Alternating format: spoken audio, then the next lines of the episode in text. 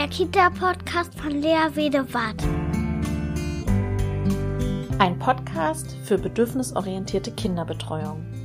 Ich beschäftige mich hier mit einer achtsamen, gewaltfreien Kinderbetreuung, in der die Gefühle, Bedürfnisse und Grenzen aller Beteiligten in der Kinderbetreuung im Zentrum der Aufmerksamkeit steht.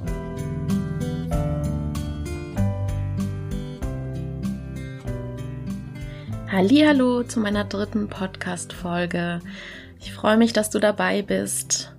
Heute soll es um das Thema Angebote gehen und Angebotsplanung. Ähm, also man kann sagen, es geht heute darum, dass ich die Angebotspädagogik auf den Prüfstand stelle. Ich gebe dir mal kurz eine Übersicht, was ich heute machen möchte, weil im Nachgang, als ich nochmal den letzten Podcast gehört hatte, dachte ich so, hm, es ist ein bisschen konfus und ähm, ich glaube, ein bisschen ein Überblick wäre doch ganz gut, dass du weißt, wo ich mich befinde. Ich glaube, der Podcast heute wird auch relativ umfangreich. Also ich möchte zuerst mal darauf eingehen, ähm, warum Fachkräfte überhaupt Angebote durchführen in Einrichtungen. Und dann möchte ich darauf eingehen, welche Reaktionen Kinder zeigen, also wie Kinder Angebote annehmen. Und drittens gehe ich darauf ein, warum Angebote auch Auslöser für Konflikte zwischen Fachkraft und Kind sein können. Und dann möchte ich euch ein eigenes Praxisbeispiel benennen. Und ähm, dann fünftens möchte ich schauen, was verstehen wir überhaupt unter Lernen heute oder was wissen wir über Lernen. Und dann sechstens, was kann ich denn überhaupt anstatt Angebote tun, um das Lernen der Kinder zu fördern? Und dann gebe ich dir nochmal eine Zusammenfassung. Und dann möchte ich nochmal drauf eingehen, auf die Angebotsplanung in der Erzieherausbildung, weil das doch ja einen ziemlich ähm, starken Fokus hat. Und dann finde ich auch nochmal wichtig, Argumente zu haben gegenüber Eltern oder anderen kritischen Fachkräften, warum eben Angebote teilweise nicht so sinnvoll sind also jetzt gebe ich dir ja quasi schon mein, meine Haltung dazu, meine Meinung dazu. Aber wer meinen Blog liest oder eben mir in Facebook folgt, der weiß, dass ich da eben kritisch ähm, Angeboten gegenüberstehe. Ja, also gehen wir mal davon aus, in der Einrichtung möchte eine Fachkraft an Weihnachten einen Engel basteln zum Beispiel und ähm, sie bereitet alles dafür vor. Es ist viel Arbeit und ähm, sie muss die ganzen Materialien zusammensammeln, sich überlegen, wann machen wir das, äh, wer ist daran beteiligt und so weiter. Oder auch, was auch typisch ist, so für den Muttertag, für Muttertag, dann ein Herz basteln zum Beispiel. Und dann braucht es lange Vorlaufzeit. Ja, und deswegen kommen wir jetzt zu Punkt eins. Also warum machen denn Fachkräfte dann so ein Angebot? Zum Beispiel eben ein Engel basteln. Mein Gefühl ist, also ich war ja in vielen Einrichtungen unterwegs und das ist eben so das, ja, der Konsens oder das Gefühl, was bei mir so übrig bleibt, wenn ich in den ganzen Einrichtungen war, ähm, dass viele Fachkräfte eben das machen, weil sie den Kindern etwas bieten wollen. Also sie wollen ihnen etwas zeigen, mit bei dem sie etwas lernen können. Also und sie empfinden es ja auch als ihre Aufgabe. Also ihre Aufgabe ist es ja pädagogisch was zu liefern. Das haben sie auch in der Ausbildung so gelernt und dann sind die Eltern auch zufrieden und ja, sie sind dann auch stolz, weil sie haben was geschafft, also sie haben wirklich was produktiv hergestellt und auch die Eltern wollen ja was sehen, dass die Kinder was Richtiges eben machen und ja, dann kriegen sie vielleicht sogar noch ein Geschenk über dieses Herz zum Beispiel. Also es geht auch viel so damit einher, bin ich eine gute Fachkraft, wenn ich eben Angebote mache oder das ist eben oft die Überzeugung, die dahinter steckt. Was ich auch erlebt habe, zum Beispiel heute rühren wir einen Kräuterquark an, ähm, weil wir waren ja letztens auf dem Bauernhof und ähm, dann macht es ja Sinn, weil da haben wir ja die Milch, ähm, also den, den Prozess von der Milch äh, in den Quark quasi und dann haben sie da Kräuterquark draus gemacht. Das heißt, die, stell, die Fachkraft stellt auch den Bezug her zum Beispiel, warum die Kinder das dann jetzt machen. Was ich aber sagen muss, ist, wenn man jetzt ganz genau die Reaktionen der Kinder sich anschaut, das ist jetzt der zweite Punkt, wie Kinder die Angebote annehmen, dann ähm, kann ich sagen, es gibt einen Großteil der Kinder, die sind interessiert und die sind engagiert und sind mit Begeisterung dabei. es macht den Anschein erstmal, als wären viele Kinder davon äh, begeistert. Ich muss aber sagen, wenn ich genau hinschaue, merke ich, Kinder machen das nur so halbherzig oft. Also sie machen das halt, ja, dann machen wir da halt Kräuter rein und dann rühren wir das um. Wenn man aber genau hinschaut, merkt man, das ist nicht etwas, was sie jetzt verstehen, was für sie einen Sinn ergibt, was ihnen wirklich, was für sie eine große Freude bedeutet, sondern es ist eher so was Halbherziges. Und meine Beobachtung ist, dass Fachkräfte häufig engagierter dann sind als die Kinder. Und es gibt auch viele Kinder, die sind gar nicht dabei oder nur so halbherzig. Und es gibt auch einige, hm, das erlebe ich auch oft, ähm, die machen dann Blödsinn, drehen sich weg, kippeln, stören, sind laut, ähm, machen irgendwas anderes, nehmen sich ein anderes Spielzeug. Die konzentrieren sich eben nicht auf das Angebot, sondern auf was anderes. Wenn das eben spannend ist und so, dann lassen sich die Kinder auch ähm, begeistern. Meine Beobachtung ist aber, dass eben diese Idee, die die Fachkraft hat, was die Kinder machen sollen, häufig an den Interessen der Kinder vorbeigeht. Es gibt eben viele Kinder, äh, bei denen trifft zufälligerweise das Thema dann ähm, deren Interesse und deswegen sind die dann auch interessiert dabei. Es gibt aber doch auch viele Kinder, die nach dem Motto dabei sind, wenn man sie ganz genau beobachtet, gut, ja, das muss ich jetzt halt machen, das, ähm, ich mache das jetzt halt mal, weil das ist jetzt halt dran. Ähm, aber es ist wenig Interesse, Engagement oder gar Euphorie zu sehen. Deswegen, und da bin ich bei Punkt drei, ähm, sind Angebote tatsächlich meiner Beobachtung nach häufig Auslö Auslöser für Konflikte zwischen Fachkraft und Kind. Also stellen wir uns mal vor, eine Fachkraft hat sich was Tolles überlegt. Also sie freut sich, juhu, wir machen jetzt das Angebot mit dem Quark und ist auch ganz stolz, weil sie hat auch die Verbindung hergestellt zu dem, zu dem Bauernhof und ähm, hat sich da was Tolles überlegt, hat sich da mehrere Tage lang Gedanken gemacht und ähm, hat auch viel vorbereitet. Das bedeutet ja auch viel Arbeit. Und jetzt sind da ein paar Kinder, die machen nur halbherzig mit. Also sind eben abgelenkt oder machen Blödsinn. Und die Fachkraft ist dann enttäuscht oder auch frustriert, weil sie hat sich da Mühe gemacht, sie hat das vorbereitet. Viele haben auch die Idee im Hinterkopf, aber er muss doch jetzt mal lernen, zum Beispiel was zu schneiden. Also wenn es jetzt um was anderes geht, irgendwie ein Herz basteln. Er schneidet nie was. Er sitzt nie am Tisch und schneidet was. Er muss doch jetzt mal was schneiden. Und dann ist da auch die Angst im Hinterkopf, dass das Kind nicht schulfähig wird. Und ähm, das kommt dann auch damit dazu, eben diese ähm, unbewussten Ängste. Und dann geschieht sowas wie eine Ermahnung zum Beispiel. Mach jetzt mit. Also das ist meine letzte Ermahnung. Oder also dass eben Druck auch entsteht, ne? Mach das jetzt. Guck mal, wir rühren alle jetzt hier den Quark, mach du das auch. Oder Aufforderungen, also bleib mal ruhig sitzen, mach nicht so viel Quatsch. Es kann dann weitergehen, dass dann, wenn das Kind, also das ist dann wie so eine Art Teufelskreis, der dann entsteht, aus ähm, Druck von der Fachkraft aus und, ähm, und Gegendruck oder Widerstand von dem Kind. Und das ist dann, das schraubt sich dann so ein bisschen hoch. Das ist dann wie ein Teufelskreis. Und dann äh, kann es eben zu sowas kommen wie Strafen androhen. Wenn du jetzt nicht mitmachst, musst du am Nachbartisch sitzen.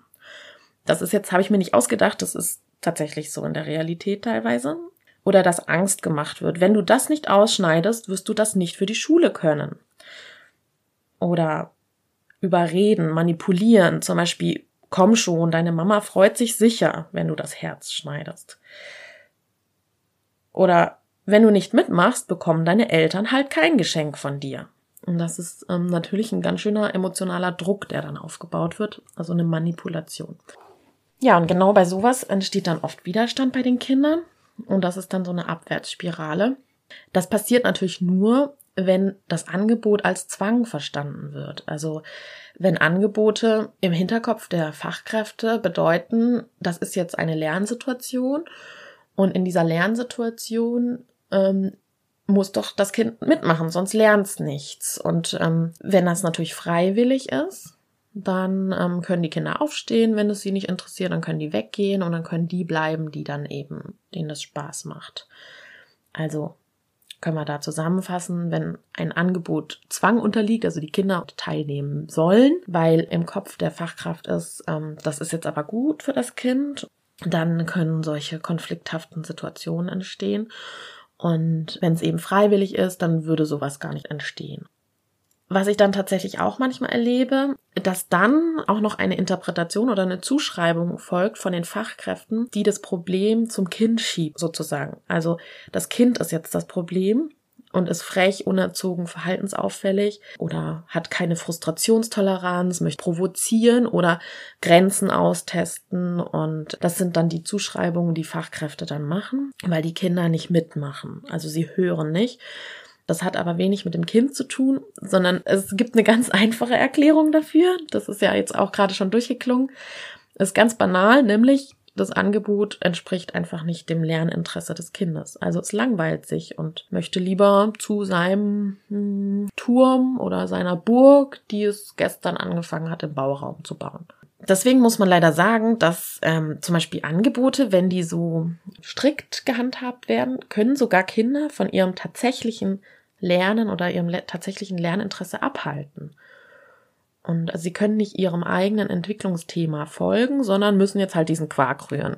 Ist jetzt ein bisschen platt ausgedrückt, ja, aber ihr wisst, was ich meine. Also sie können mit dem Quark nichts verbinden, das interessiert sie nichts, macht ihnen nicht Spaß und sollen jetzt da mitmachen, aber eigentlich haben sie gerade eine andere Entwicklungsaufgabe.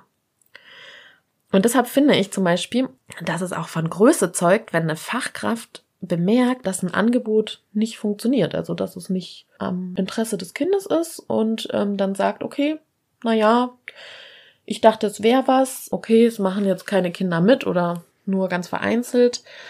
Gut, dann lassen wir es sein. Und das ist kein persönliches Versagen, sondern das ist dann eben nicht das Lerninteresse der Kinder. Und ich möchte euch jetzt mal ein äh, Praxisbeispiel von mir erzählen, weil ich eben das alles schon selbst durchgemacht habe sozusagen. Ich habe in meinem Studium äh, mal in einem Waldkindergarten gearbeitet und dann soll ich ein Projekt machen und habe dann mir überlegt, mich interessiert eben Labyrinthe, finde ich toll. Komm, wir machen mal das Projekt Labyrinth. Das heißt, ich habe das ganz abgekoppelt von den Interessen der Kinder entwickelt, weil ich halt dachte, ja, dazu möchte ich was wissen oder so.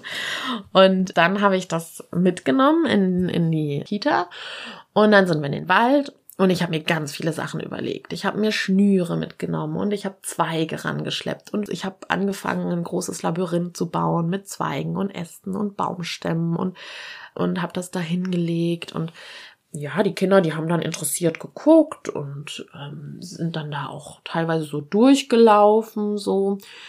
Und die waren ähm, im Alter von drei bis sechs und sind dann da durchgelaufen. Und ähm, ja, fanden das auch interessant irgendwie, aber sind dann auch wieder bald gegangen. Und ich habe da, keine Ahnung, vier oder fünf verschiedene Varianten und mit Schnüren um die Bäume und so. Und ähm, dann habe ich ja im Studium dann eine Auswertung geschrieben, also ähm, wissenschaftlich dann ähm, fundiert sozusagen Bücher rausgesucht, wie man Projekte macht und und dann ist mir erstmal ein Licht aufgegangen. Ach so, die machen da irgendwie nicht so richtig mit, weil das war ja überhaupt nicht deren Interesse. Also teilweise die Kinder konnten nicht mal das Wort Labyrinth aussprechen. Also die haben dann da so ein bisschen so mitgemacht, weil die halt mal gucken wollten, aber ich glaube, was da dahinter steckte oder was die Idee war, das war völlig fremd. Also ich habe dann wirklich durch diese Reflexion in dieser schriftlichen Ausarbeitung verstanden, ach so, das war völliger Quatsch. Also ich hätte es auch genauso gut sein lassen können. Und das habe ich auch in der Reaktion der Kinder eben gemerkt. Ich habe dann auch Bücher gehabt und ja, was man da dann immer alles so sich überlegt, irgendwelche Spiele und Bücher und äh, Lieder und das war alles viel zu viel und und ich war einfach so engagiert, dass ich das dann, ja, da mit voller, mit vollem Enthusiasmus ähm, da alles angeboten habe und durchgezogen habe. Aber ähm, die Kinder fanden das nicht so dolle. und ja, und das war einfach so eine, so eine tolle Erkenntnis für mich danach. Also es war eine sehr kritische Reflexion dann. Also ich habe eigentlich am Schluss gesagt, okay, das war irgendwie nicht so das, was die Kinder gebraucht hätten. Und das war wirklich eine wichtige Erkenntnis für mich. Ja, heute kann ich das auch eben begründen. Also Punkt 5, was wir eben über Lernen wissen, ist, sind wir jetzt beim nächsten Punkt, dass eben nur das, was uns interessiert, was wir in uns gerade tragen, was genau gerade unser Kompetenzstand ist, was da dann noch so zusätzlich gerade so dazu kommt, was genau da reinpasst, das ist das, was wir dann lernen wollen. Das mit einem Angebot zu schaffen, dass es genau dahin passt, wo gerade das Kind steht, das sagt man ja auch immer so schön, ähm, eigentlich lapidar, das Kind da abholen, wo es steht, das ist echt immer gar nicht so einfach. Und die Kinder wissen das für sich innerlich unbewusst am besten. Also wir können das nur sehr vage beobachten und sehen. Also das heißt, Lernen passiert wirklich dann am ehesten, wenn wir uns selbst Aufgaben stellen, uns selbst uns die Herausforderungen suchen und selbst ein Ziel setzen und eben nicht die Ziele der Fachkraft zu verfolgen. Ähm, wenn ihr das wissen wollt, ich habe diese diese neurowissenschaftlichen Dinge aus dem Buch, also Achtung, Buchempfehlung, wenn ihr möchtet. Manfred Spitzer, Lernen heißt dieses Buch. Gehirnforschung und die Schule des Lebens. So heißt dieses Buch. Da habe ich auch viel rausgenommen. Was wir auch wissen, das ist ja auch ziemlich bekannt mittlerweile, dass eben Lernen nur möglich ist, wenn wir positive Emotionen haben. Also wenn wir ein, wirklich dabei sind, euphorisch, uns das begeistert. Und das kann es nicht, wenn es mit uns nicht so viel zu tun hat. Was ich ganz spannend finde, wenn man sich jetzt mal überlegt, oder ich glaube, da gibt es auch eine Studie dazu, dass ähm, renommierte Menschen, wie zum Beispiel Nobelpreisträger, das sind wirklich Menschen, die schaffen es, sich mit einer Sache so intensiv zu beschäftigen, dass sie auch ganz lange daran dranbleiben und auch Frustrationen aushalten und immer wieder ähm, weitergehen, um ein selbstgestecktes Ziel zu erreichen und nicht, weil das ihnen jemand von außen aufgetragen hat, sozusagen. Und ähm, das finde ich wirklich spannend. Also das sind äh, Menschen, die mit einer, mit einem Enthusiasmus an einem eigenen Ziel arbeiten. Und ähm, das ist immer sehr bezeichnend, finde ich. Weil einfach von außen gestellte Aufgaben, die sind, ja, die sind oft künstlich oder ja, wirken künstlich, sind eben, ja, haben selten was mit dem Interesse des Kindes zu tun. Aus der Bildungsforschung weiß man eben auch, dass Lernen einfach immer und überall passiert. Also nicht nur dann, wenn wir etwas ähm, präsentieren und das zusammen eben ähm, dann durchleben, sondern einfach immer im ganzen Alltag, immer und überall lernen wir. Und das ist auch ein andauernder Prozess. Humboldt hat ja schon gesagt, wir als Individuum im Austausch mit der Welt. Ganz einfach, eigentlich. So, und jetzt war das doch ja relativ angebotskritisch. Könnte man sich die Frage stellen, ja, was kann ich denn dann machen anstatt angeboten? Also wie kann ich denn dennoch was tun oder äh, die Kinder anregen zum Lernen oder zum Tun anregen? Ja, meine Antwort ist immer beobachten, beobachten, beobachten. und ähm, zunächst in die Praxis gehen und einfach zurücknehmen. Zurücknehmen, erstmal nichts tun, vielleicht in eine Ecke setzen und nur wahrnehmen, was tut das Kind. Ohne Wertung. Was tut das Kind, was tun die Kinder oder die Kindergruppen.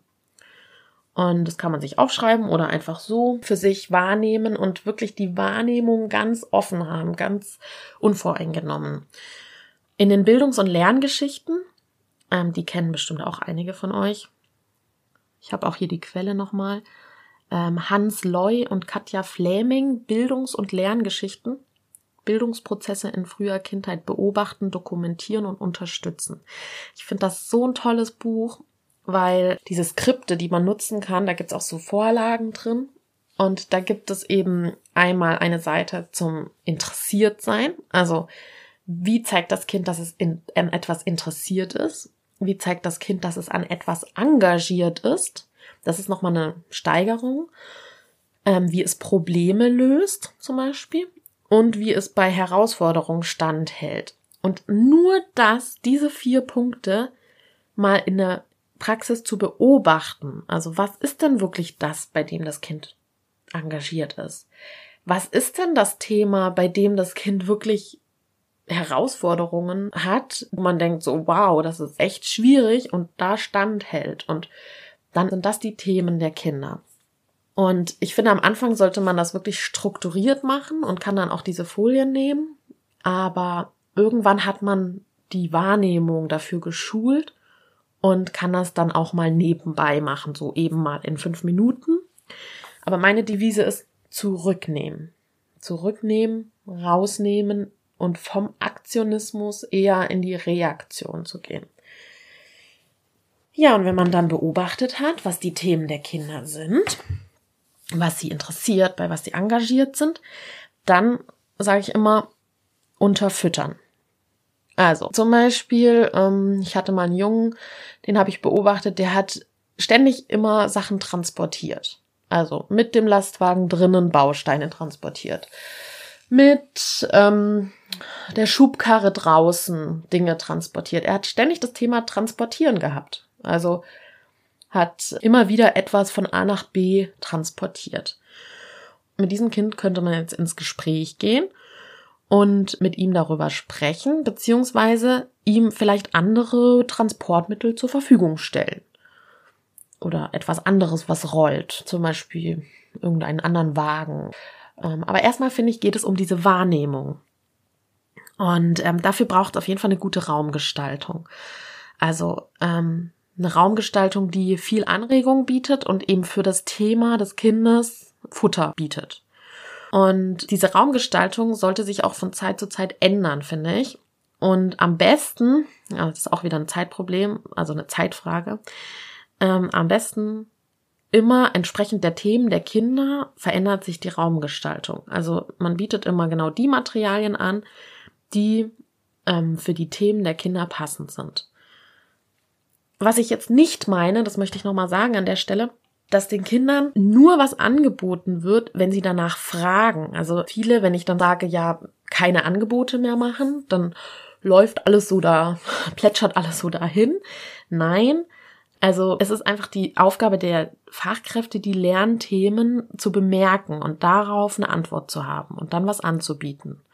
Also individuell anzubieten oder in einer kleinen Gruppe anzubieten oder auch die gesamte Gruppe. Also wer weiß, vielleicht ähm, gibt es auch etwas, was die gesamte Gruppe machen möchte.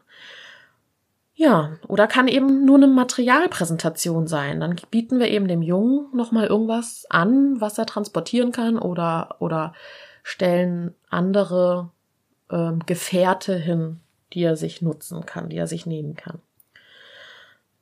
Im Grunde gibt's das aber oft alles in den Einrichtungen, was die Kinder dann brauchen für diese für dieses, ähm, für die Lernthemen. Ich finde halt, ähm, dass die Kinder in offenen Raumgestaltung, also in einer offenen Arbeit, das oft besser können, weil da viel mehr Materialvielfalt da ist. Also es gibt ja verschiedene Räume, Bauraum und Rollenspielraum und Ruheraum und ähm, ja und so weiter, ähm, Atelier. Und da ist einfach die Materialauswahl, die Materialvielfalt viel größer und ähm, bietet dann viel mehr Anregung. Dann finde ich es aber auch wichtig, da gibt's oft, das hat, haben mir viele ähm, Schüler rückgemeldet, wenn in der offenen Arbeit gearbeitet wird, dann gibt es manchmal auch Fachkräfte, die das sehr streng handhaben und sagen, nur im Atelier darf gemalt werden und die Sachen bleiben alle in diesem Raum oder nur im Bauraum darf nur gebaut werden und die Sachen bleiben auch in dem Raum. Manchmal überkreuzen sich aber diese Material Angebote für die Kinder, weil sie dann, ähm, habe ich jetzt ein Beispiel, zum Beispiel Verkleidungsraum, ja genau, dann im Verkleidungsraum holt sich ein Junge die Bauarbeitersachen und geht dann in den Bauraum. Und also es liegt ja nahe, dass was da die Verknüpfung ist, dass eben der Junge möchte jetzt ein Bauarbeiter sein und baut dann im Bauraum. Und da ähm, ist auch manchmal die Wahrnehmung nicht dafür da, sondern da wird eher auf die Regel gepocht und gesagt, nee, das muss jetzt aber in dem Bauraum bleiben. äh, beziehungsweise in dem Kostümraum. Ähm, was man auch tun kann, ich ähm, finde das freie Spiel immer ganz toll. Also ich, bei mir ist immer ein Hoch auf das freie Spiel. Einfach die Kinder spielen lassen ähm, und keine Angebote machen. Weil das freie Spiel ist einfach, das ist mittlerweile bewiesen und das kursiert ja auch in den, in den sozialen Medien und ähm, in, den, ähm, in der Wissenschaft, dass freies Spiel eben die beste Lernmöglichkeit für Kinder bietet, weil sie einfach selbstbestimmt ihrem eigenen inneren Bauplan folgen können. Und der innere Bauplan, Montessori, wer da, wen das nochmal interessiert, also die Kinder haben innerlich, unbewusst einen inneren Plan, was sie nacheinander brauchen, um sich gut zu entwickeln, um zu lernen. Und das können wir immer nur erahnen, was das gerade ist, indem wir sie beobachten und gucken, was sie tun. Also durch selbstbestimmtes Lernen lernen die Kinder einfach am meisten und dann entstehen auch die komplexesten Gehirnstrukturen. Und Angebote können da unter anderem wirklich im Weg stehen sogar. Dann das Thema Co-Konstruktion. Das haben bestimmt auch schon einige gehört. Also Lernen passiert im dialogischen Prozess, also in der Interaktion und ähm, im natürlichen Leben. Also das heißt, die Kinder gehen von sich aus selbstgesteuert in die Interaktion mit Erwachsenen oder Kindern und tauschen sich dann über eine Erkenntnis aus zum Beispiel und holen sich dann eine Rückmeldung ein. Und ähm, also Kinder gehen dann untereinander, also sie teilen Erfahrungen, sie verarbeiten dann die Erkenntnisse mit sich selbst, mit der Umwelt und ähm, also teilen etwas mit. Um, zum Beispiel, hm, fällt mir jetzt spontan ein Beispiel ein, muss ich mal überlegen. Hm, sie haben jetzt die Erkenntnis, dass die Milch von der Kuh kommt.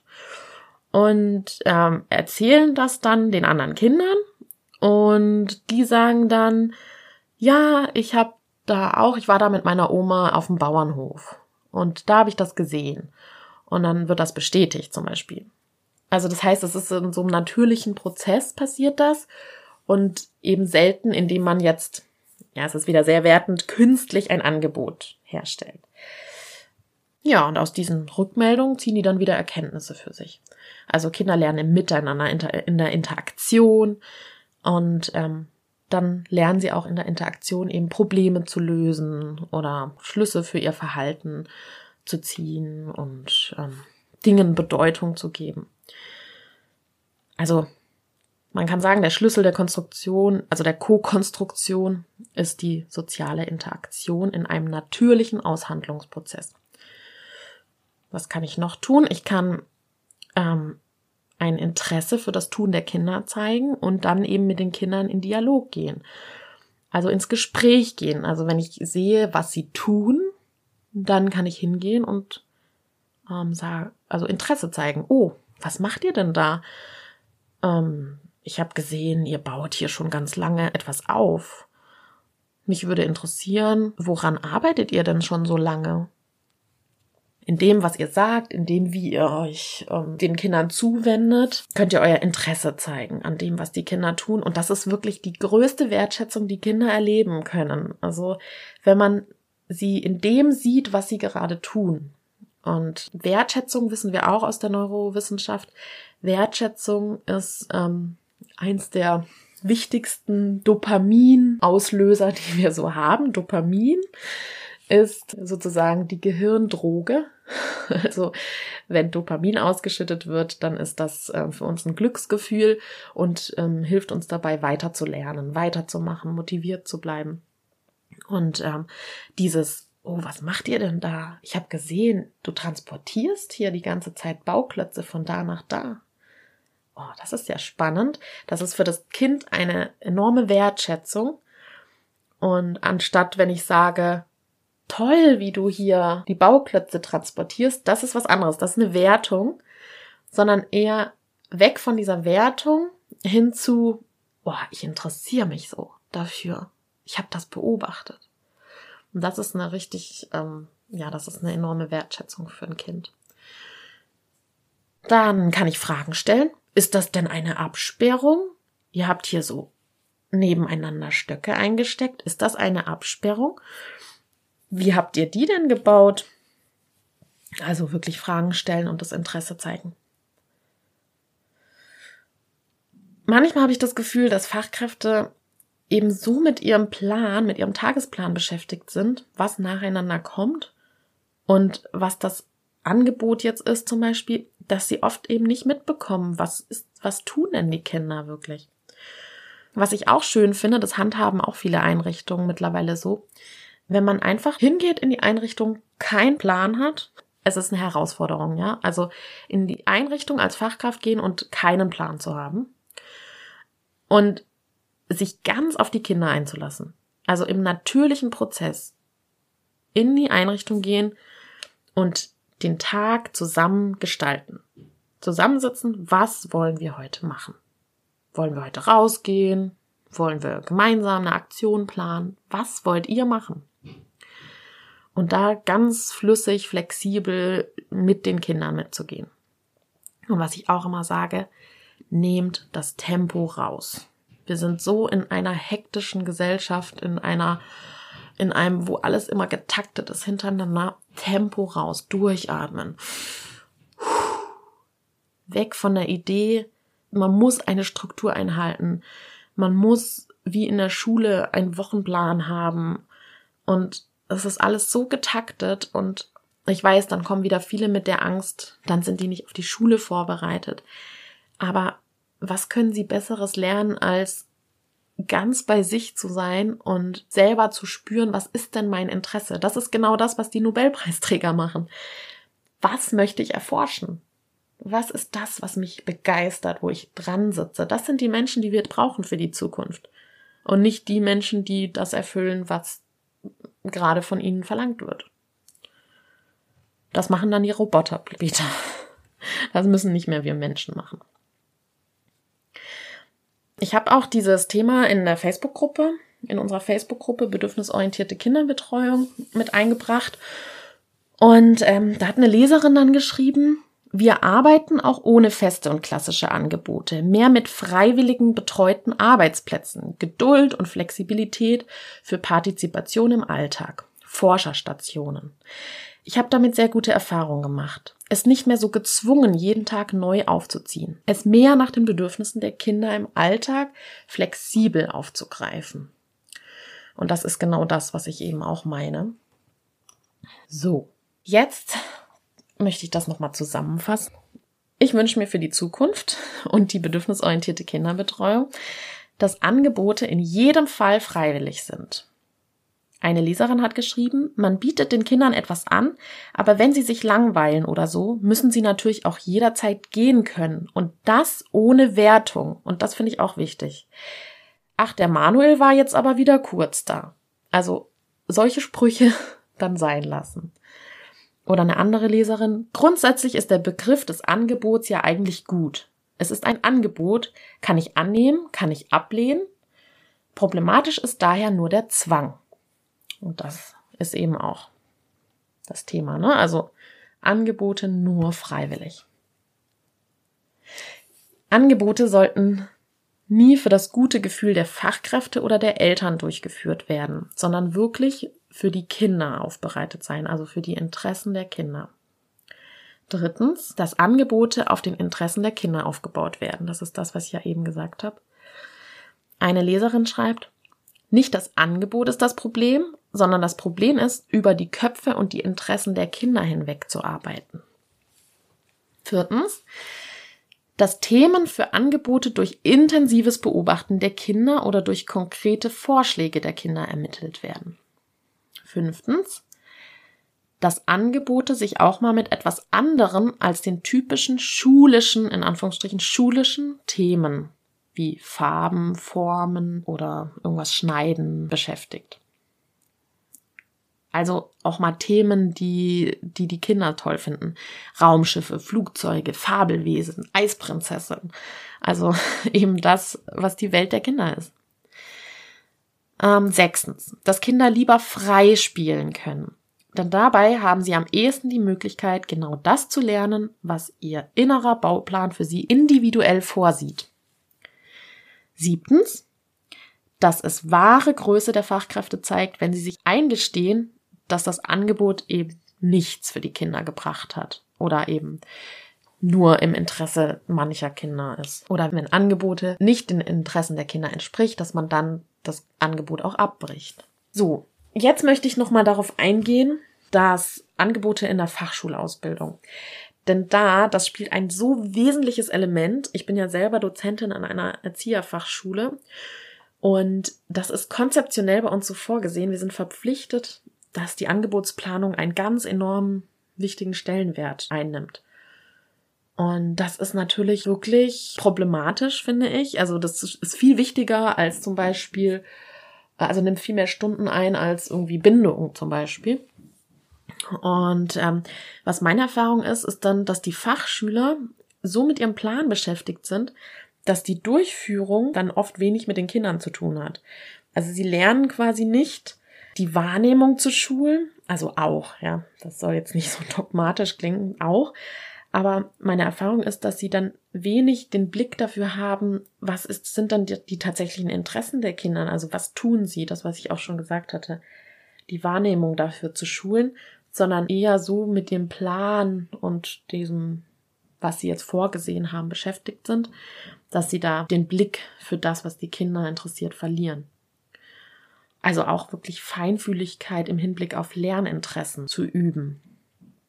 Also dieses, diese Vorstellung von Angebotspädagogik, wie viel, ähm, also dieser Angebotsfokus in, den, in der Ausbildung, das ist wirklich auch nicht meine Überzeugung. Und ich versuche da dann auf den, den Schwerpunkt dann eher auf die Ermittlung der Kinderthemen zu legen. Also durch Beobachtung zu gucken, was wäre denn jetzt das, was man tun könnte auf der Grundlage der Interessen der Kinder ich finde es oft echt problematisch, dass dann die Vorstellung von Angebotspädagogik, wie viel Angebot ähm, zu, einer, zu der Arbeit einer Erzieherin gehört, wie die dann eben in die Praxis getragen wird. Also eine Erzieherin muss Angebote planen, ist ja ganz klar. So, davon möchte ich weg. Und da hat eine Leserin geschrieben, Genau dies, also die Angebotsplanung, will unsere Dozentin in der Ausbildung stets vermitteln. Ich befinde mich in, immer in einem Balanceakt, ein maßgeschneidertes Angebot für die Kids zu entwerfen und gleichzeitig genügend Vorlaufzeit zu haben, das Angebot im Vorfeld schriftlich auszuarbeiten.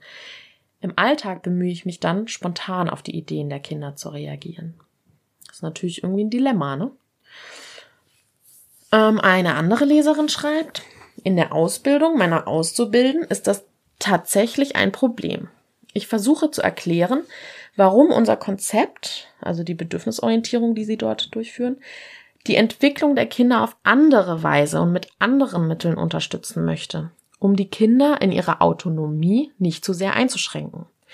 Dann erkläre ich beispielsweise auch, warum das freiwillige selbstständige Füllen und Zuschrauben der Flaschen für die Kinder ebenso Kompetenzen schult, wie man es mit künstlichen Motorikangeboten versucht. Und dass dies im Vergleich eine von den Kindern herbeigeführte Erfahrung darstellt. All das den Lehrern nahezubringen aus der Erzieherfachschule ist ein Kampf gegen Windmühlen, sagt diese Leserin. Ein echtes Dilemma, das eben die Wissenschaft zeigt. Also wissenschaftlich gesehen ist eben aus mehreren Perspektiven nachweisbar, dass künstliche Lernmomente, wie eben Angebote es oft sind, die Entwicklung eher hemmt, als sie zu fördern. Und wenn das eben dann Zentrum in der Ausbildung ist, dann steht das im Widerspruch zu dem, was dann in der Praxis gelebt wird oder gelebt werden sollte. So, jetzt möchte ich nochmal darauf eingehen, welche Argumente ihr liefern könnt, wenn Eltern oder Fachkräfte kritisch sind. Ihr könnt immer sagen, dass freies Spiel die beste Lernmöglichkeit für Kinder ist. Und dann könnt ihr sagen, Angebote reißen das Kind unter Umständen aus seinem Flow erleben. Also dieses Dopamin, diese Hirndroge, die dann ausgeschüttet wird beim freien Spiel, die kann beim, bei Angeboten eben selten erreicht werden, weil das nur selten genau das ist, was die Kinder lernen wollen, wenn sie künstlich erzeugt sind. Angebote interessieren Kinder nur zum Teil. Und wenn Fragen kommen, zum Beispiel, und was ist mit der Schule? Die müssen doch auch auf die Schule vorbereitet werden. Dann kann man eben immer sagen, ja, selbstbestimmtes Lernen da entstehen die komplexesten Gehirnstrukturen. Also das ähm, weiß man einfach mittlerweile. Das, was, was von außen ähm, aufgetragen wird, viel weniger verankert werden kann als das, was das Kind selber interessiert. Genau, weil Kinder eben selber, die wissen dann besser, wenn sie selber im Spiel, im freien Spiel sind, was ihre Bedürfnisse sind, wo sie hinwollen. Sind dann auch selbstbewusster, sie haben mehr Selbstvertrauen, sind kreativer, sind flexibler, sind glücklicher, sind ausgeglichener, sind sozialer, sind weniger aggressiv. Und Lernen geschieht einfach immer und überall. Also im andauernden Prozess, im täglichen Leben und nicht eben nur in einem Angebot. Ich möchte nochmal den Podcast jetzt abschließen mit einem Zitat nochmal von einer Leserin.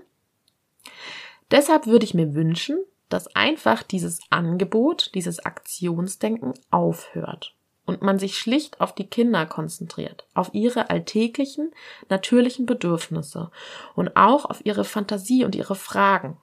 Daraus entsteht mehr als genug Lernfelder, die die Kita-Tage füllen. Ich möchte aber nochmal sagen, es ist nicht so, dass Angebote per se schlecht sind. Es kommt halt immer darauf an, wie sie durchgeführt werden. Und für manche Kinder sind so Angebote auch echt gut. Weil es gibt auch Kinder, die brauchen so dieses sehr strukturierte und jetzt ist das dran und die sagt mir, was ich tun soll und dann kann ich das erfüllen. Manche finden das auch wirklich gut. Aber eben immer nur manche. Und darauf sollte man achten. Ja, wir diskutieren auch in der Facebook-Gruppe Bedürfnisorientierte Kinderbetreuung. Diskutiert gerne mit uns. Und ich habe auch noch eine Gruppe, Reflexionskreis für pädagogische Fachkräfte. Da könnt ihr auch gerne reinkommen. Da das ist so ein bisschen wie Fallbesprechung oder Teamintervision. Dafür könnt ihr das nutzen, Fragen stellen. Und natürlich mein Blog www.bedürfnisorientiertekinderbetreuung.de. Da könnt ihr auch die Artikel nachlesen, kommentieren und gebt mir natürlich auf iTunes fünf Sterne. Da würde ich mich auf jeden Fall sehr drüber freuen.